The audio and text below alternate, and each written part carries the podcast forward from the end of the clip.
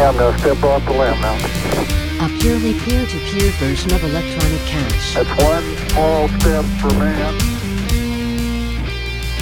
Wir erleben eine Zeitenwende. Chancellor on brink of second bailout of the banks.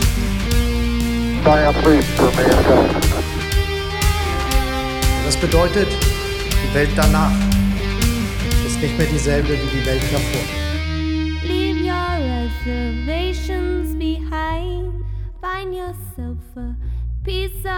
Hallo und willkommen zu Zeitsprung Bitcoin. In der heutigen Folge unseres Podcasts sprechen wir über das Thema Politik. Keine Sorge, es hat immer noch mit Bitcoin zu tun. Wir haben gemerkt, dass viele Leute im Bitcoin-Space keine Lust darauf haben, darüber zu sprechen, dass Bitcoin politisch ist. Lea und ich sind aber dieser Meinung. Und wir haben uns auf den Weg gemacht, beziehungsweise Lea hat sich auf den Weg nach Innsbruck gemacht, um bei der BTC 23 ein paar Leute zu befragen und ihre Meinung dazu einzufangen. Als wir die Aufnahmen angehört haben, wurde uns klar, das können wir nicht in eine Folge packen. Das ist so spannend und so brisant, das teilen wir auf zwei auf und gehen erstmal nochmal zurück in die Recherche und überlegen uns, was der Gesellschaftsvertrag bedeutet. Die Folge wird übrigens unterstützt von Bitbox und Plebstyle. Mit der Bitbox 02 Bitcoin Only habt ihr die Sicherheit eines Schweizer Herstellers, der eine Open Source Software entwickelt hat. Das heißt, der Code für die Software der Bitbox ist quelloffen. Da kann nichts drinstecken, was irgendwie manipulativ ist, da jeder die Möglichkeit hat, sie zu überprüfen. Glaubt mir, wenn die Möglichkeit da ist, dann wird die Community das tun und hat es getan. Die Bitbox 02 ist absolut für Anfänger geeignet. Ihr könnt aber auch mit der Bitbox weiterlernen. Ich selber habe gerade eine Note aufgesetzt und will jetzt lernen, wie ich Electrum Server und Bitbox Software verbinde, um meine Transaktionen selber zu signieren. All das ist möglich. Und Bitbox bietet euch da auch die Möglichkeit, im Blog auf der Seite weiter dazu zu lernen. Und ich freue mich schon darauf, die Zeit zu haben, um das als nächstes zu lernen. Für den Fall, dass eure Bitbox von eurem Boot fällt oder ihr beim Schwimmen vergesst, die Bitbox aus der Hosentasche zu tun und die Hardware-Wallet kaputt geht, habt ihr euer Backup. Die 24 Wörter, mit denen ihr eure Bitbox jederzeit wiederherstellen könnt. Ihr müsst nur eine neue Hardware-Wallet kaufen, 24 Wörter eingeben und all eure Bitcoin sind wieder in eurer Kontrolle. Damit ihr diese 24 Wörter nicht nur im Kopf aufheben müsst, gibt es Plebstyle, die beste Steel Wallet auf dem Markt. Die beste, weil sie den besten Stahl verwendet. Ich habe viel mit Jonathan, dem Gründer, gesprochen und vieles gelernt. Meinen ersten Seed habe ich auf eine Edelstahlplatte aus dem Baumarkt eingraviert und dachte, das ist absolut das Schlauste und Sicherste, was ich machen kann. Jetzt weiß ich, diese Platte hätte keine Chance bei einem Hausbrand. Plebstyle verwendet eine spezielle Legierung mit Titanüberzug, die dafür sorgt, dass eure Bitcoin bei jeder Form von Hausbrand, Korrosion oder sonstigen Umwelteinflüssen sicher eure 24 Wörter verwahrt. Und genau das wollen wir. Absolute Sicherheit und Sorgenfreiheit für unsere wertvollen Satoshi. Das heißt, mit der Bitbox 02 Bitcoin Only und der Plebstyle Steel Wallet habt ihr in Kombination das absolut beste Setup, um eure Bitcoin sicher zu verwahren. Mit dem Code ZSB erhaltet ihr 5% Rabatt auf eure Bitbox 02 Bitcoin Only und auf eure Plebstyle Titan Wallet. Und außerdem unterstützt ihr damit unsere Arbeit direkt. Vielen Dank dafür.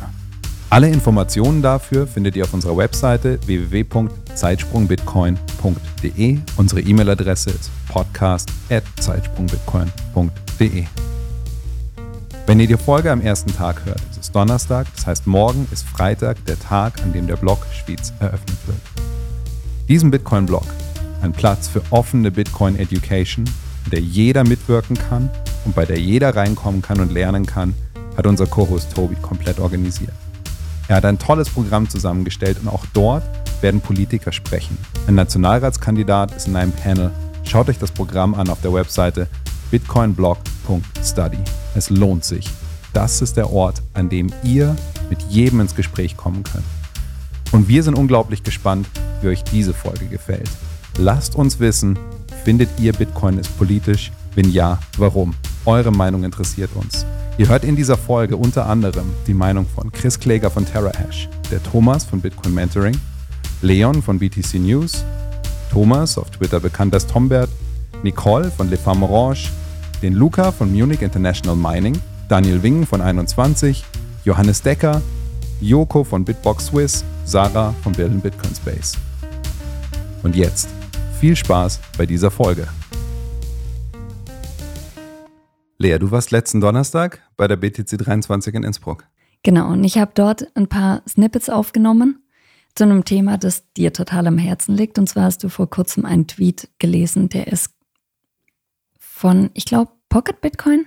Die haben, die haben was getweetet auf der Konferenz in Thun, wo, glaube ich, fünf oder sechs Politiker auf der Bühne waren. Ein Foto davon getweetet und drunter geschrieben, hey, so und so viele Politiker verschiedener Parteien, toll.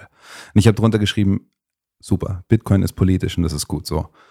Und dann kamen ein paar Reaktionen, wo ich gemerkt habe, wow, es gibt echt Leute, die im, im Bitcoin-Space einen richtigen Widerstand haben dagegen, dass Bitcoin politisch thematisiert wird. Und ich habe gesagt, hier Lea, bitte nimm Mikrofon mit und frag einfach Leute. Das war also Donnerstag war der Industry Day. Du warst nur an dem einen Tag da. Genau, das war gemütlich, da waren auch noch nicht so viele Leute. Das Mhm. war eine schöne Gelegenheit, um mir ein paar Leute zu schnappen, die ich entweder gekannt habe hab oder auch zum ersten Mal getroffen habe. Und ich habe die gefragt, ist Bitcoin politisch? Und alle haben erstmal verhalten reagiert, wu- wussten gar nicht, was sie antworten sollen. Und bei mir ist hängen geblieben, dass es vor allem als nicht politisch wahrgenommen wird oder der Wunsch danach, dass Bitcoin nicht politisch sein sollte. Und ich habe das mit heimgebracht, die Snippets. Wir haben es durchgehört und dann hast du über Nihilismus nachgedacht.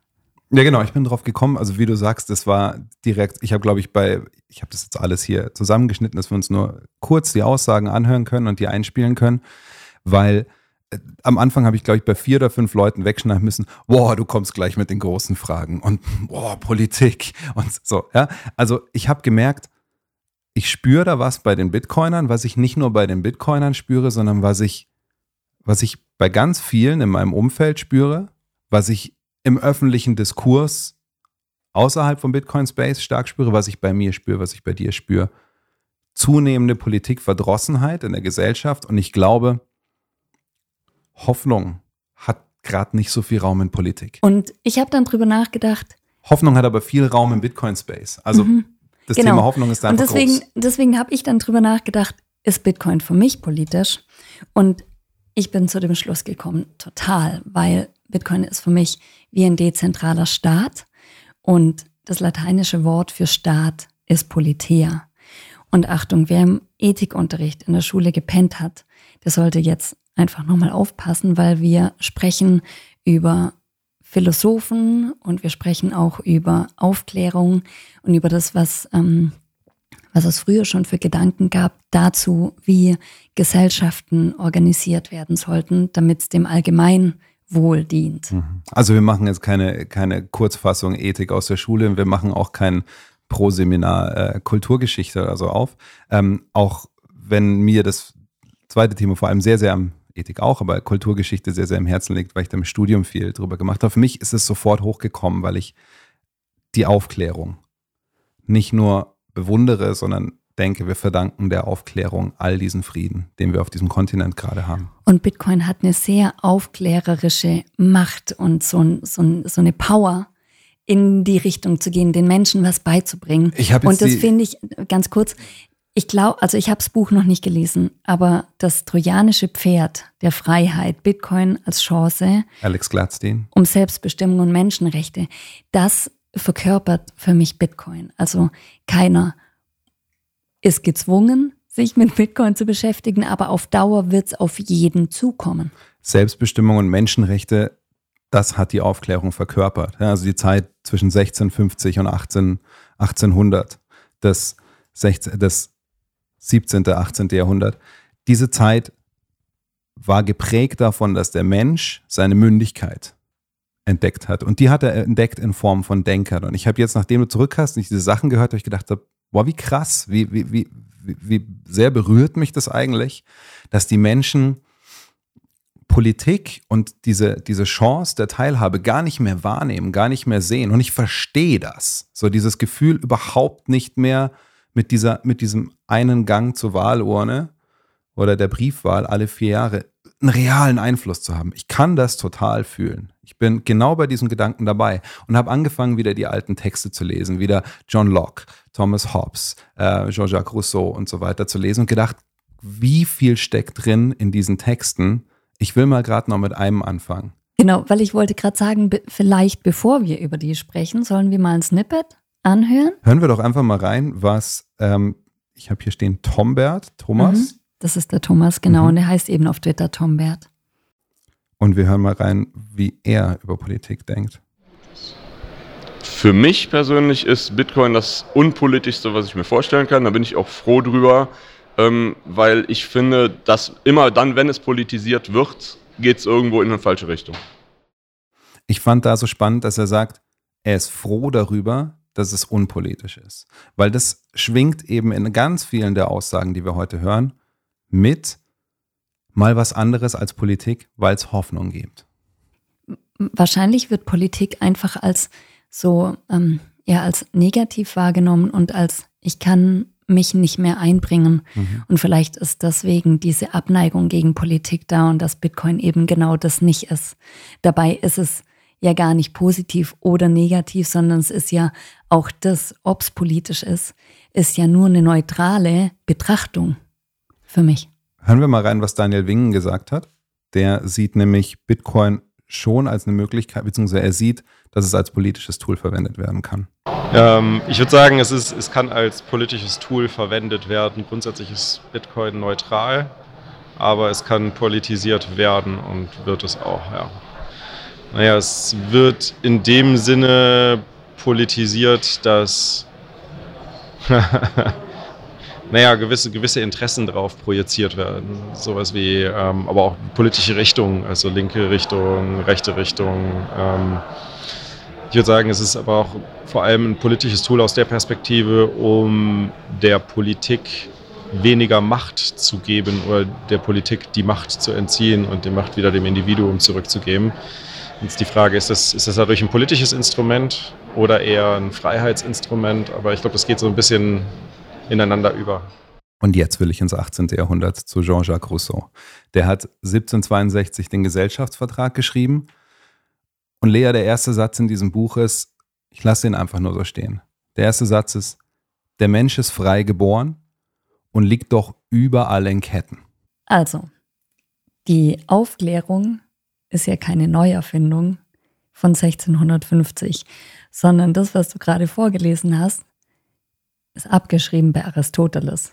Und der hat es vor zweieinhalbtausend Jahren geschrieben. Also sie haben diese Schriften wahrscheinlich wieder ausgegraben, nochmal neu verfasst. Und das ist ja auch eine Art Revolution. Also die haben sich damit ja angreifbar gemacht. Und ich glaube, Hobbes von 1650 hat, glaube ich, unter Pseudonym geschrieben, weil es sonst gefährlich geworden Naja, wäre. pass für auf, wir, die, die haben im Absolutismus gelebt. Ja? Also der Herrscher entscheidet ohne Rücksicht auf das Volk. Ja? Ja, also genau. der Begriff Herrscher ist der gerechtfertigte aus dieser Zeit, weil es keine Demokratien gab. Und stell dir die Brisanz vor, also auch noch die Rolle der Kirche. Die stellen ja auch in ganz vielen Punkten, wenn wir über die beiden gleich reden, die Naturgesetze, über die sie sprechen, da ist ganz vieles, was auch die, die Lehre der Kirche angreift. Und jetzt hast du absolutistische Herrscher und die Kirche, die eine große Rolle spielt für die Gesellschaft und schreibst sowas, du spielst mit deinem Leben, wenn du es veröffentlichst. Ja, also diesen, diesen, und viele dieser Menschen, die über sowas nachgedacht haben, öffentlich darüber gesprochen haben, haben mit ihrem Leben dafür bezahlt. Und diesen Preis, dem verdanken wir den heutigen anhaltenden Frieden auf unserem Kontinent, darf man auch nicht vergessen. Ja, also die, was die Aufklärung bedeutet. Aber lass uns mal dazu kommen, weil was hat sich Rousseau überlegt? Rousseau hat sich überlegt, wie legitimiert sich politische Macht? Und was gibt einer Regierung das Recht, sich über das Volk zu stellen?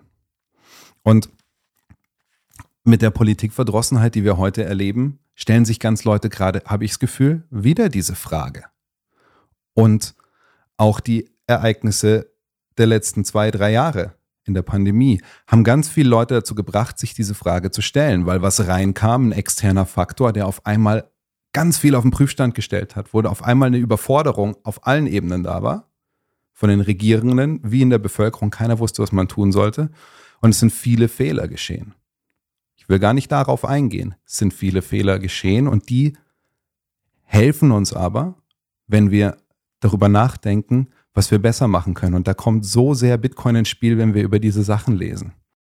Genau, also wir müssen ja aus Fehlern lernen, aber Mhm. ich glaube, da sprechen wir einfach beim nächsten Mal nochmal drüber, so wie, wie ähm, entwickeln sich Systeme in eine Richtung, Ja. die eben nicht gut sind. Wir sprechen jetzt heute mal über die Grundregeln, die sich Philosophen und Menschen in der Aufklärung überlegt haben, um eine Gesellschaft überhaupt ähm, quasi lebensfähig zu machen und dazu zu befähigen, dass es sich in eine gute Richtung entwickelt und eben nicht barbarisch wird und nur Gewalt herrscht. Ja, und lass uns mal in das, viele Leute, die sich mit Bitcoin auseinandersetzen, finden auf eine ganz neue Art zu sich selbst. Und ich zähle dazu, du zählst dazu, weil es uns eine Freiheit im Denken ermöglicht, die wir vorher nicht gesehen haben, weil wir einfach auf einmal einen Faktor sehen in unserem Leben, das Geld, das vorher unser Leben absolut bestimmt hat,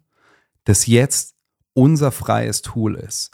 Und ähm, erklär doch mal ganz kurz, du Warte, hast den Johannes ja. Decker kennengelernt. Aber warte ganz kurz, weil so über Geld jetzt nachdenken Mhm. und drüber nachdenken, was ein dezentrales, begrenztes, digitales Gut mit unserem Leben macht, das wirkt auf Außenstehende ja möglicherweise so, als würden wir uns wie die Erleuchteten fühlen. Ja, also so dieses, es ist eine Sekte und die folgen irgendeinem Guru und so weiter. Du weißt, was Aufklärung auf Englisch heißt?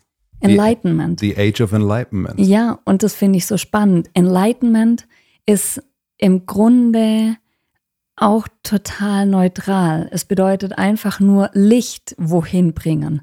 Ja, und im Deutschen gibt es eben diese beiden Übersetzungen, Zeit der Aufklärung und Erleuchtung. Es gibt auch und das zwei. eine ist positiv konnotiert und das andere negativ. Es gibt aber noch einen zweiten Begriff ähm, im Englischen, der auch benutzt wird in der, in der Kulturgeschichte und das ist the Age of Reason.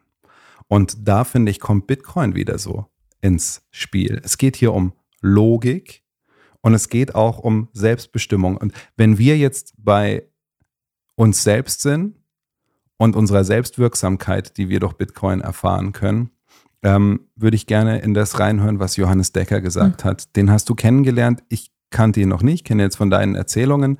Ähm, erzähl mal kurz, wer das ist. Ich habe ihn auch nur ganz kurz kennengelernt. Ich weiß, dass der, dass der Johannes ähm, so persönliche Entwicklungen unterstützt, also so Coaching macht. Hören wir mal rein. Ja, die Politiker machen es politisch, also wenn es auf irgendwelche Agenda gepackt wird, aber Bitcoin per se ist erstmal nicht politisch, Bitcoin ist eine Technologie.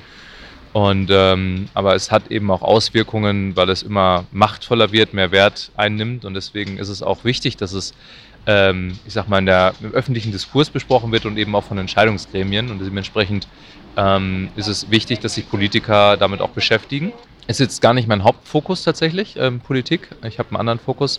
Gleichzeitig glaube ich aber schon, dass ähm, es auf jeden Fall ratsam wäre, dass sich Parteien generell damit beschäftigen, ne? wie, wie im Leben generell, dass wir nicht einfach per se etwas ausschließen, sondern dass wir uns grundsätzlich öffnen dafür. Aber ich glaube, nicht jeder aus einer Partei muss sich jetzt ganz tief mit Bitcoin beschäftigen. Ähm, aber immer wenn wir einen Widerstand gegen etwas haben, dann ähm, ist es nicht so dienlich fürs Leben. Also eine gesunde Offenheit wünsche ich mir von uns allen Menschen, aber nicht nur eben zu Bitcoin, sondern generell im Leben, ja. Diese Offenheit, von der er spricht, bedeutet auch, dass wir uns einfügen in eine Gesellschaft. Also wir haben entweder die Wahl, irgendwo im Wald alleine zu leben, im Exil sozusagen, oder uns in eine Gesellschaft eben einzufügen. Und ähm, Aristoteles sagt, dass wir uns mit der Entscheidung zum Leben in der Polis, also im Stadtstaat, freiwillig bekennen zu einer auf Vernunft und Sprache basierenden Gemeinschaft. Mhm. Er sagt eben, Leben in der Polis, also das heißt ja, sich unterordnen, also was von seiner Freiheit abgeben.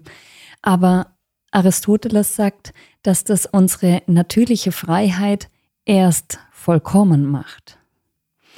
Und für mich ist da schon eine Parallelität zu Bitcoin, weil ich ordne mich den Regeln unter, die das Bitcoin-Netzwerk vorgibt.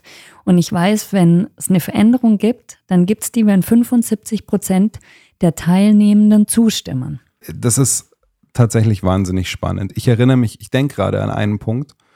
Das erste Buch über Bitcoin, das ich gelesen habe, war von war Mastering Bitcoin von Andreas Antonopoulos. Und ich habe dieses Kapitel über Konsensalgorithmus gelesen, das erste Mal, und ich habe es weggelegt, weil ich erstmal über was völlig anderes als Bitcoin nachgedacht habe. Zu dem Zeitpunkt habe ich noch überhaupt nicht verstanden, was Konsensalgorithmus für Bitcoin bedeutet. Also kurz gesagt, die Tatsache, dass wir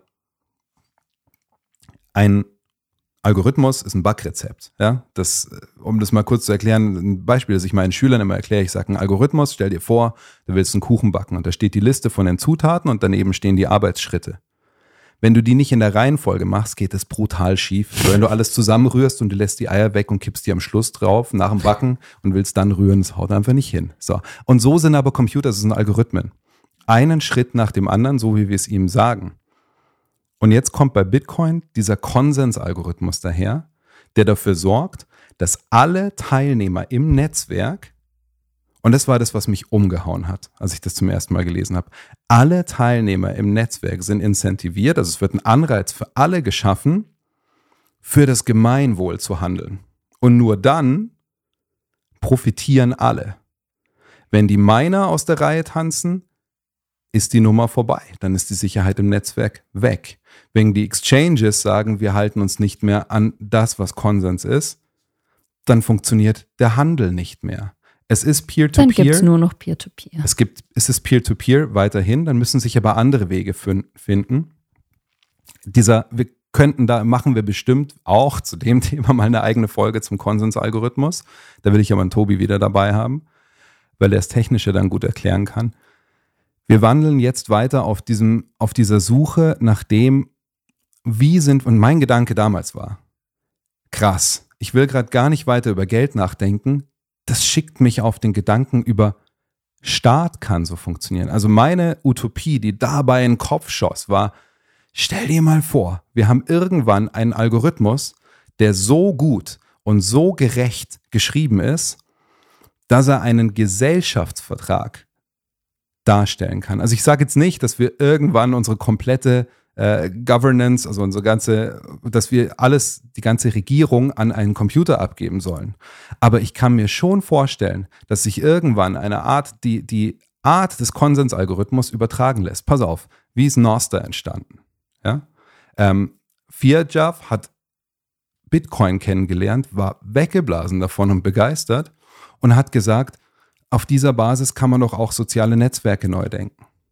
Und deswegen ist Nostr Peer-to-Peer. Deswegen hat Nostr diesen Level an Unabhängigkeit und deswegen wünsche ich Nostr diese Adaption, die ich Bitcoin auch wünsche. Und jetzt stell dir mal vor, Bitcoin als Element, Geld, entzieht nicht nur dem Staat diese Rolle des Geldes. Ich sehe das nämlich nicht so als diese, diese Trennung von Staat und Geld, ich sehe das als eine Entlastung des Staates langfristig. Also es ist meine Hoffnung. Das ist meine, meine Hoffnung, meine vielleicht noch Utopie.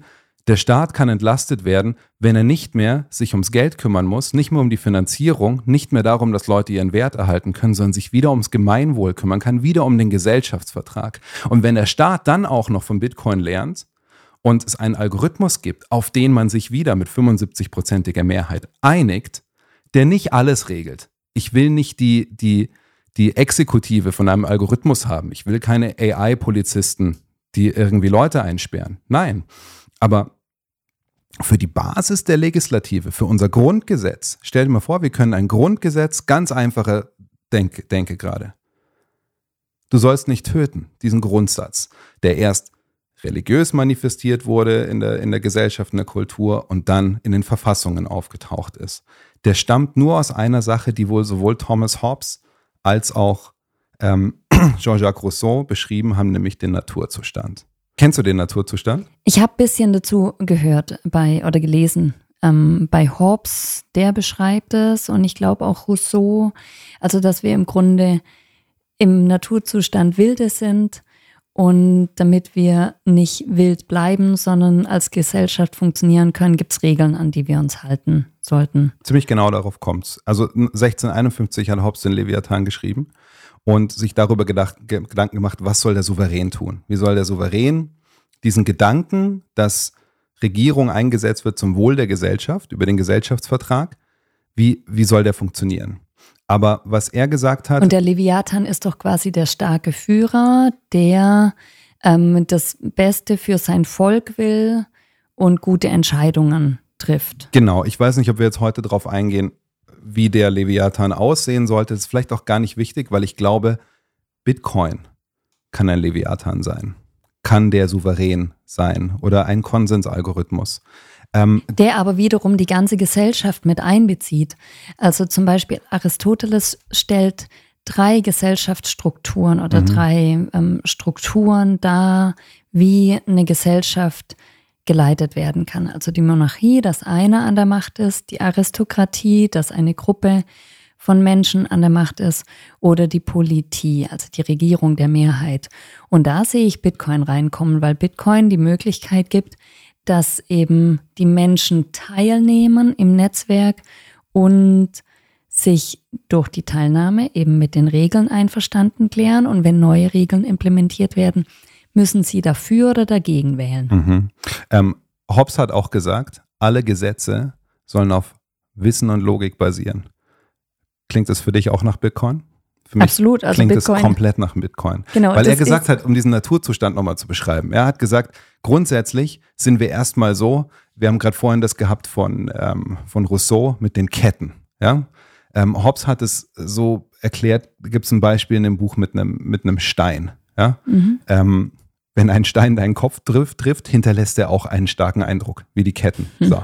Ähm, wir lernen aber aus diesem Eindruck, der bleibt uns bestehen. Kommt der nächste Stein geflogen, weichen wir aus. So, jetzt pass auf. Es geht irgendjemand an der Straße vorbei und der nervt mich, und dann schmeiße ich einen Stein nach dem.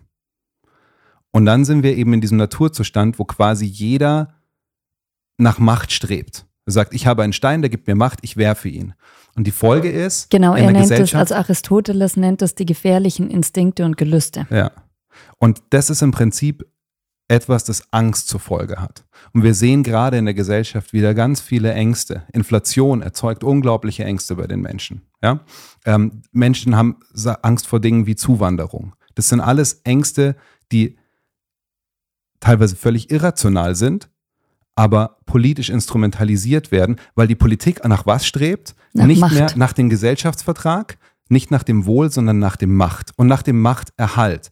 Das heißt, dieser anarchistische Naturzustand, der muss irgendwie funktionieren, dadurch, dass Regeln kommen, also dass da nicht eben jeder seine Macht ausübt, wie er will, brauchen wir Regeln. Und für diese Regeln müssen wir gewisse Rechte aufgeben. Im Bitcoin-Netzwerk halte ich mich an Regeln. Ich schließe eine Node an und ich verifiziere die Blockchain. Und ich sage damit, ja, die aktuelle Regel, die läuft, bin ich dabei. Schauen wir zurück in die Block, äh, Block Size Wars, haben Leute auch gesagt, Moment, nein, da bin ich nicht dabei. Und das ist das Schöne über Bitcoin. Es gibt dann die Möglichkeit, dass du entweder sagst selber, ich mache eine Soft Fork, weil ich finde Ordinals sau doof. Ja? Dann habe ich eine Alternative der Blockchain und pack alle Ordinals nicht mehr mit rein bei mir. Bin dann nicht mehr in der Main Blockchain. Ähm, oder es gibt wirklich eine Hard Fork, wo sich eine existenzielle Frage stellt, wollen wir das und in unserer Verfassung? Für mich Mhm. ist dieser Moment Eine eine Hard Fork ist eine Verfassungsfrage des Bitcoin-Netzwerks. Und da stellen wir uns im Prinzip die Fragen des Gesellschaftsvertrags im Bitcoin-Netzwerk. Spiele ich mit oder spiele ich nicht mit? Kann ich da mitgehen oder nicht? Und wir haben 75 Prozent Teilhabe und dieses Netzwerk funktioniert seit 13 Jahren, Seit 14 schon. seit 14 Jahren. Und Aristoteles hat schon gefragt, wie kann man eine Gesellschaft am besten organisieren? Und er hat wirklich die Fragen gestellt. Was macht die Menschen glücklich? Und wie können wir das Allgemeinwohl fördern? Also hier geht es nicht nur darum, die Menschen irgendwie in Strukturen zu pressen, dass sie nicht ausbrechen und so weiter. Also bei Aristoteles ist auch nicht alles schön und gut. Ja, also Mhm. der ver, ähm, verfechtet die Sklavenhaltung, weil er sagt, es gibt einfach natürliche Sklaven und die Menschen damals konnten wahnsinnig viel philosophieren und debattieren und Politik betreiben, weil die so unglaublich viel Zeit hatten, dadurch, dass die Sklaven einfach für sie geschuftet haben und alles instand gehalten haben und sie mit Essen versorgt haben. Lass uns mal kurz den Joko von Bitbox was sagen. Also Ich denke, Bitcoin kann politisch sein. Äh, ist natürlich immer eine Auslegungssache und jeder, für jeden ist Bitcoin was anderes. Ähm, glaube ich, keine einfache Antwort zu. Also für mich ist Bitcoin schon politisch, weil es die Macht des Staates begrenzt. Also ich glaube, deswegen ist es einfach äh, sehr wichtig, auch für die Leute selbst. Und ähm, natürlich, es gibt auch Leute, die äh, benutzen das halt nicht aus diesem Grund. Für die ist es vielleicht nicht politisch, aber für mich selber ist es durchaus da, deswegen. Ich glaube, der Staat hat generell ähm, einfach die Tendenz dazu, seine Macht auszuweiten. Also jetzt ohne irgendwie groß verschwörerisch dahinter zu stellen. Ich glaube, es ist einfach immer eine sehr einfache Lösung, äh, zu sagen, okay, wir verbieten jetzt etwas. Ähm, und je schwerer man es dem Staat einfach macht, äh, Sachen zu verbieten, äh, desto freier sind die Leute letztendlich. Also ich glaube, insofern kann Bitcoin schon politisch sein. Das klingt ja schon ein bisschen nach einer Verschwörung, ja, zu sagen, wir müssen die Macht des Staates begrenzen. Aber das hat schon Aristoteles gemacht, weil der gesagt hat, eigentlich ist Monarchie das Beste, weil das halt am effizientesten ist. Aber er hat schon gesagt, es kann nicht ein einzelner Mensch so tugendhaft sein, dass er nicht sein eigenes Machtstreben dann an vordere Stelle setzt und sagt, deswegen ist die Politie besser, weil dann mehrere Menschen dafür sorgen, dass es dem, dass es der Allgemeinheit gut geht. Und interessanterweise ist für ihn Demokratie eine schlechte Entwicklung der, der Politie, weil, Moment, muss ich nochmal nachschauen, was ich mir dazu aufgeschrieben habe. Schau ruhig nach, ich, ich will dazu nämlich auch gerade was sagen, nämlich Hobbes und Rousseau haben sich auch beide darüber Gedanken gemacht, kamen zu unterschiedlichen Schlüssen. Auf die Demokratie kamen sie lustigerweise beide nicht klar, weil, und das ist, äh, ich fange erstmal an, zu was für Schlüssen sie kamen. Rousseau hat gesagt, die ähm, Aristokratie ist die Lösung. Er, und auf eine ganz spannende Art. Er hat nämlich nicht, wo wir jetzt sagen, so, okay, pass auf, äh, jetzt hier wenige ähm, sollen hier die, sollen die Entscheidungen treffen. Ähm, nein, er hat Aristokratie als verstanden, Herrschaft der Besten. Also diejenigen, die die sinnvollsten Vorschläge haben, die am kompetentesten sind, die sollen regieren. Nicht Genau. die, die ihre Macht am meisten ausleben. Also eine, eine leistungsbasierte Regierung, ja, die sagt, die meiste Kompetenz hat die Vorherrschaft. Und wenn es nicht mehr funktioniert, dann weg damit. Ähm, spannend, dass Hobbes dazu kam. Hobbes hat gesagt, die Monarchie ist am effizientesten, weil er gesagt hat, die, die Monarchie kann schlichtweg, ähm, ein starker Herrscher ist immer am handlungsfähigsten.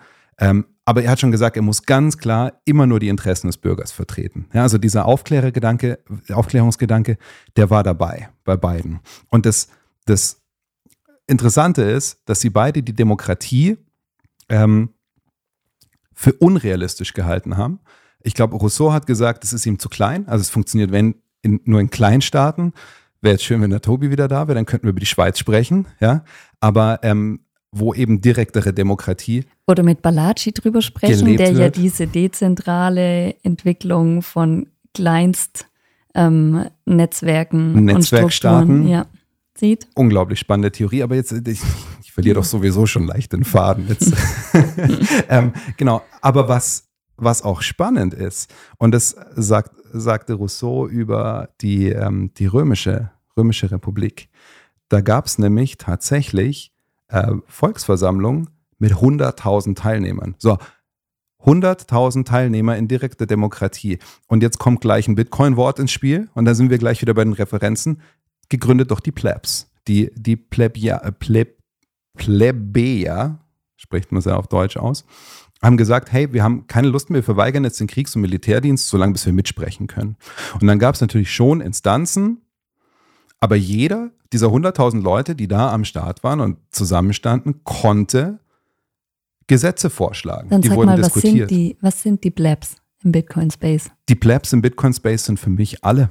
Also, das ist für sie, für mich, ich habe auch vor kurzem, weil ich weiß es nicht auswendig, ich glaube, Troy Cross hat es in, einem, in einer Antwort auf einen Tweet sehr gut formuliert, der gesagt hat, Pleb bedeutet nicht, dass man sich irgendwie unterordnet, dass man sich klein macht, sondern ganz im Gegenteil, man, man erkennt seine Rolle, seine Teilhabe als Einzelner und man erhebt sich nicht mehr übereinander.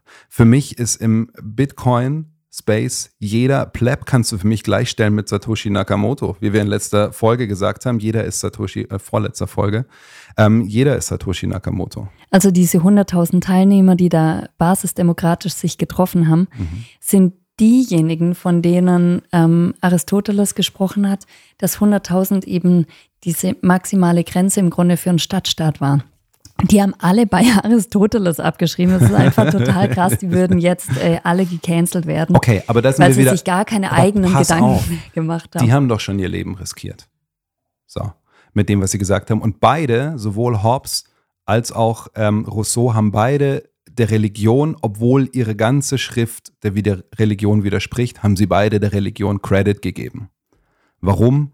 Einfach aus Angst. Ja, ich glaube, das war ein Stück weit einfach Angst aus dem eigenen Leben, um das eigene Leben. Und da will ich jetzt gar nicht so sehr ähm, drauf eingehen, aber Rousseau hat dann zum Beispiel gesagt, dass die Religion halt so ein Ursprungsmythos ist. Ja, und so, ein, so ein Bindemittel ähm, darstellt, aus dem dann eben politische Ideen entstanden sind. Und schlägt dann auch vor, dass Regierungen schon Religion Teilhabe haben sollen und so weiter. Aber ich glaube, eigentlich, wenn er die Wahl gehabt hätte, es völlig frei zu schreiben, vielleicht hätte er das gar nicht mit reingenommen. Ja? Aber das Spannende ist doch, die, die hatten kein digitales, dezentrales Abstimmungssystem, keine Notes, sondern haben sich zu Hunderttausenden dort gefunden. Und Während die Sklaven die eigentliche Arbeit gemacht haben. er muss dazu sagen, Plebs damals waren nicht jeder, sondern Frauen und Sklaven wurden nicht mitgezählt. Ja? Also das. Manche Dinge aber, haben sich schon deutlich verbessert. aber einmal, aber schau mal die Verbesserung von Aristoteles zu ähm, der Aufklärung an. Da gab es schon keine Sklaven mehr.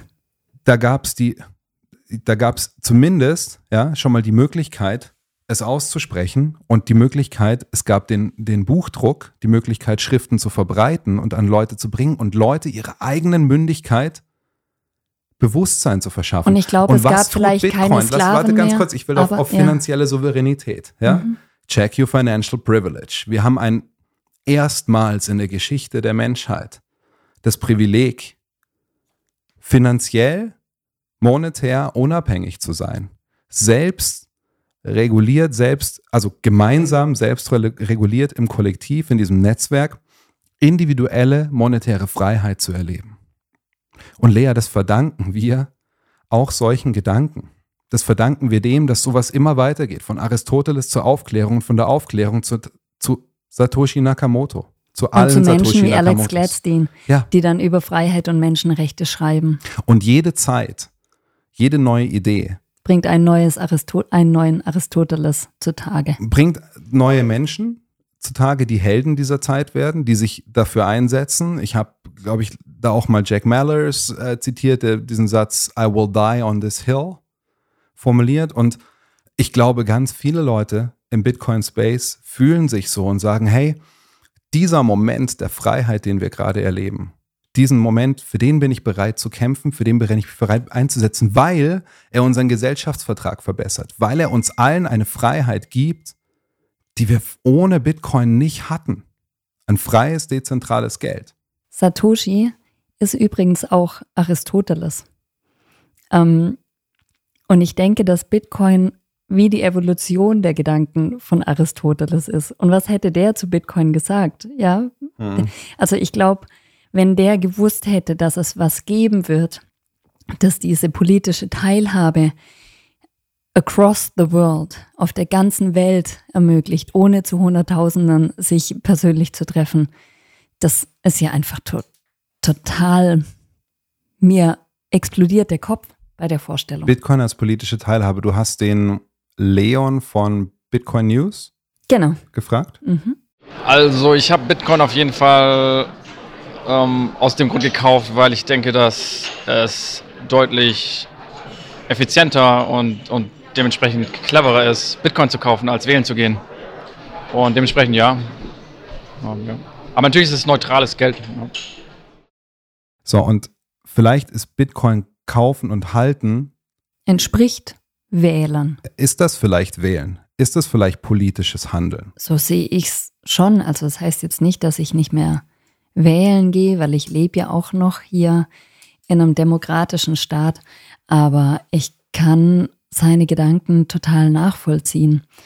Und Demokratie war mir nicht bewusst, dass das wie eine verfehlte Variante ist. Also Aristoteles wieder hat gesagt, Demokratie ist wie die Politie, aber sie dient eben nicht dem Wohl der Allgemeinheit, sondern doch wieder dem Wohl der Herrschenden. Und dann ist es wieder wie eine Oligarchie. Also wir bewegen uns da überall auf schmalem Grat. Ja, absolut, aber überleg mal, wie Bitcoin die Politik beeinflussen kann. Ich spiele mal das ein, was der Luca von Munich International Mining dazu gesagt hat, als du ihn gefragt hast. Das passt da nämlich ganz gut. Oh, wow. Ja und nein.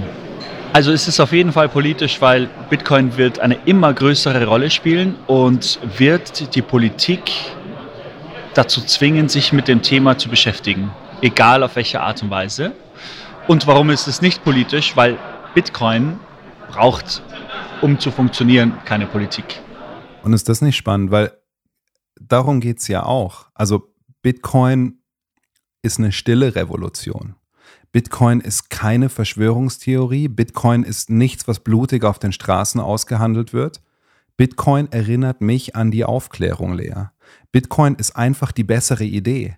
Und Politiker, wenn sie dem Gesellschaftsvertrag dienen wollen, dann müssen sie sich mit den besseren Ideen auseinandersetzen. Wenn sie der Vorstellung von Aristokraten als denjenigen folgen, die die besten und schlauesten Ideen der Gesellschaft umsetzen, dann ist es die Aufgabe von Politikern, über Bitcoin zu sprechen. Und zwar nicht, weil sie Bitcoin als the current new thing sehen und sagen, hey, das kann ich wieder für meine Macht, für meinen Machterwerb oder meinen Machterhalt instrumentalisieren, sondern nein, weil sie diese Kernprinzipien verstanden haben, dass das von all diesen Beispielen, von den Ketten, von den Steinen, von dem, dass die Gesetze auch auf, auf, auf Logik basieren sollen. Das sagt, das sagt ja auch Hobbes, aber ja, vorher noch. Also das kann alles, das kann alles die Aufgabe eines Politikers sein. Das ist für mich die Aufgabe eines Politikers, über Bitcoin zu sprechen in dieser Zeit. Und wenn wir Bitcoin als dezentralen Staat sehen, dann ist es, wie sich Bitcoin jetzt gerade entwickelt. Also diese Adaption, die Menschen kaufen Bitcoin, vor allem in Ländern, in denen sie keinen Zugang zum normalen Bankensystem haben. Dann ist das wie ein digitales Territorium, das sich erweitert. Und dazu habe ich was von Niccolo Machiavelli. Der hat ein Buch geschrieben, The Prince oder auf Deutsch Der Fürst. Und dieses Buch ist mehr als 500 Jahre alt. Das ist wie eine Anleitung zum äh, eben Machterwerb oder Machterhalt. Ist auch in der Geschichte für viele eine Anleitung zur Diktatur gewesen. Genau, also es ist, der spricht über Grausamkeit, dass das manchmal ein Werkzeug ist, um eben Macht zu erwerben oder zu erhalten. Also es ist ganz schön krass, dieses Buch. Und ich sehe Bitcoin als so einen Gegenentwurf, weil es eben, wie du sagst, eine stille Revolution ist, weil es nicht mit Blutvergießen ist. Mhm. Es ist kein Putsch, es werden keine Menschen getötet, sondern es ist bottom-up, also es passiert durch die Menschen. Es ist eine Grassroots, also eine Graswurzelbewegung. Und er sagt an einer Stelle, dass Territorien potenziell immer von außen angegriffen werden können und man immer bereit sein muss, das, er sagt, mit Waffengewalt zu verteidigen.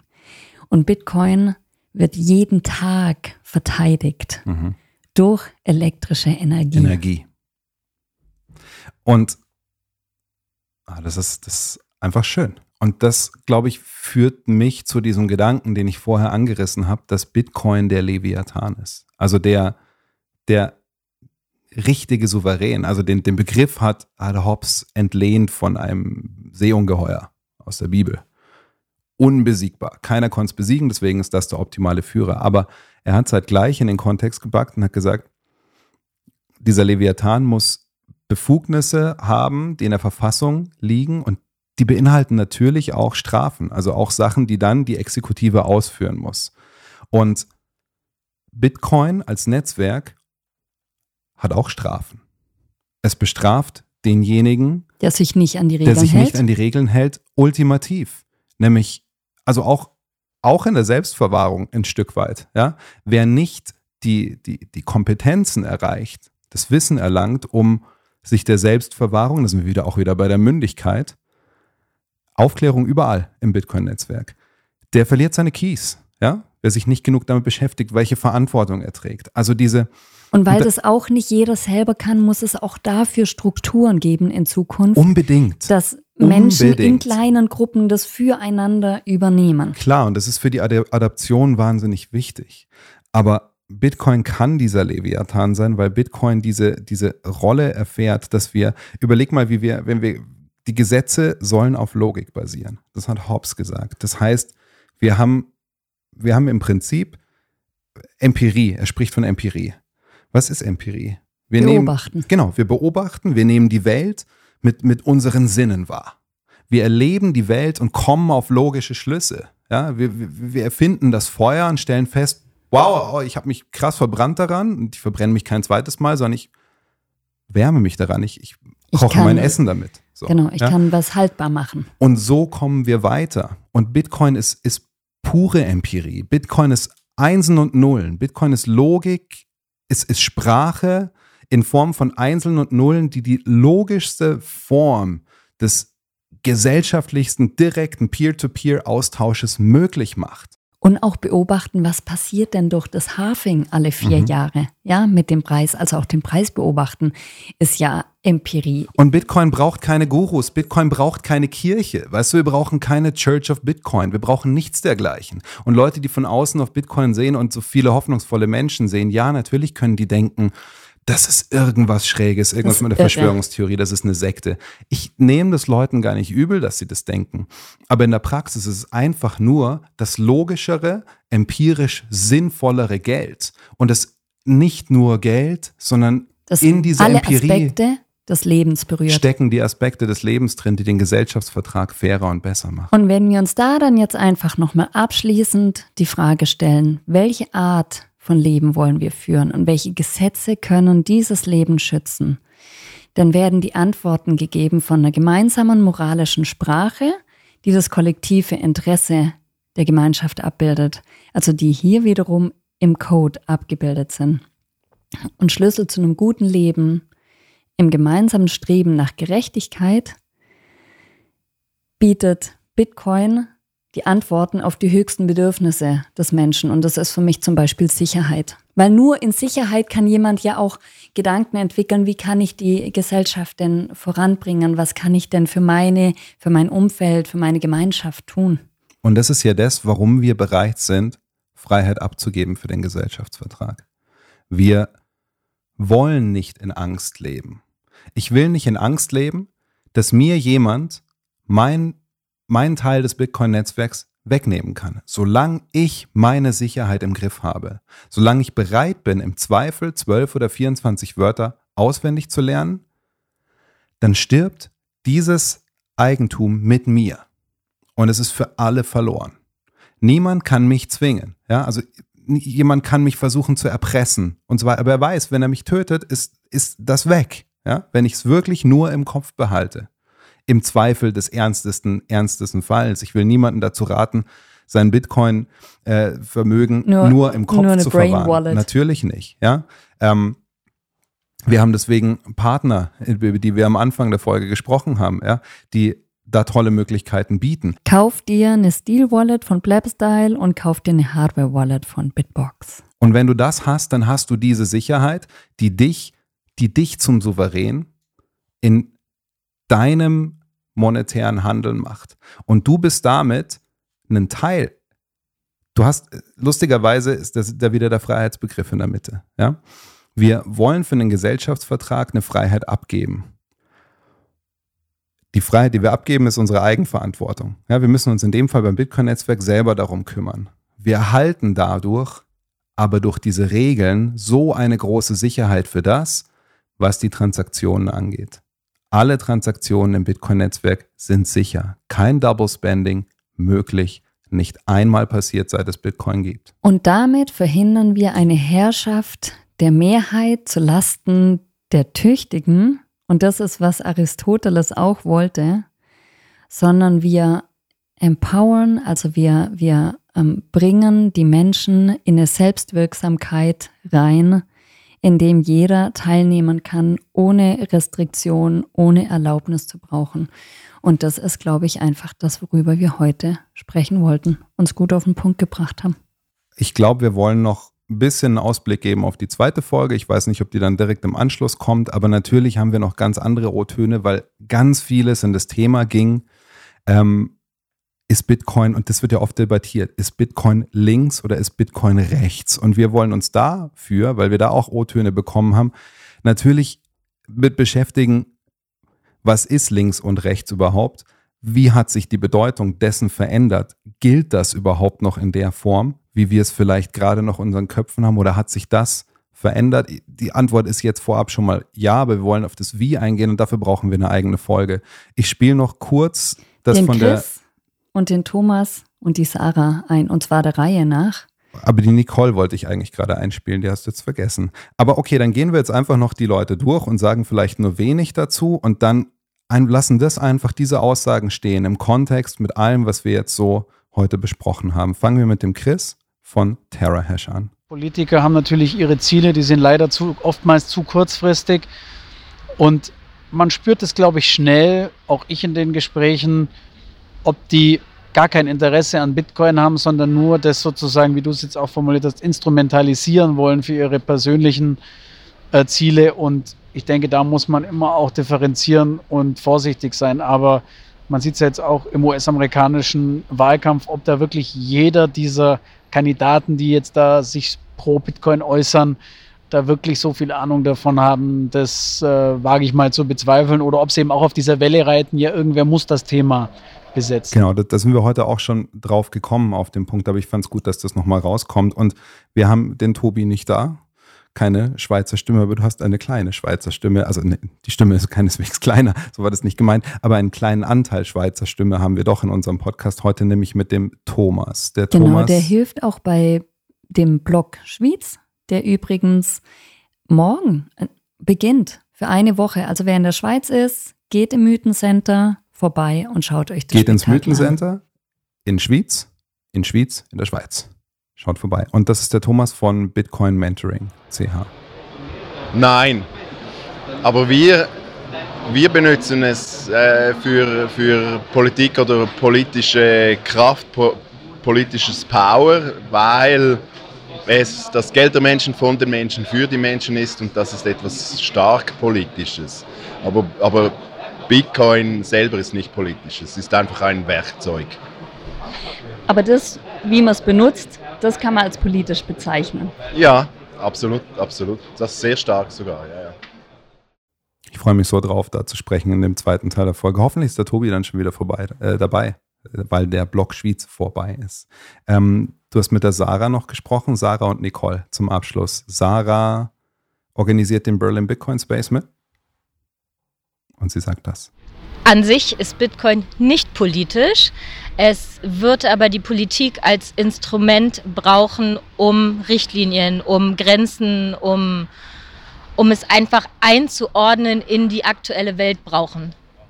Bitcoin an sich hat ja keine Grenzen. Bitcoin kann von jedem genutzt werden. Bitcoin ist für alle da und Bitcoin soll auch für alle da sein. Aber um eben nicht kriminelles ausschließen zu können, beziehungsweise weitestgehend ausschließen zu können, braucht es Regulierung durch die Politik. Wenn wir in die Massenadoption kommen wollen, wofür wir ja alle sind und wofür wir alle hier stehen, wird es das brauchen, ja. Ja, das sind wunderbare Vorlagen, um weiter zu sprechen. Ich freue mich drauf. Genau, also auch in dem, was sie sagt, geht es wieder um das Wohl der Allgemeinheit.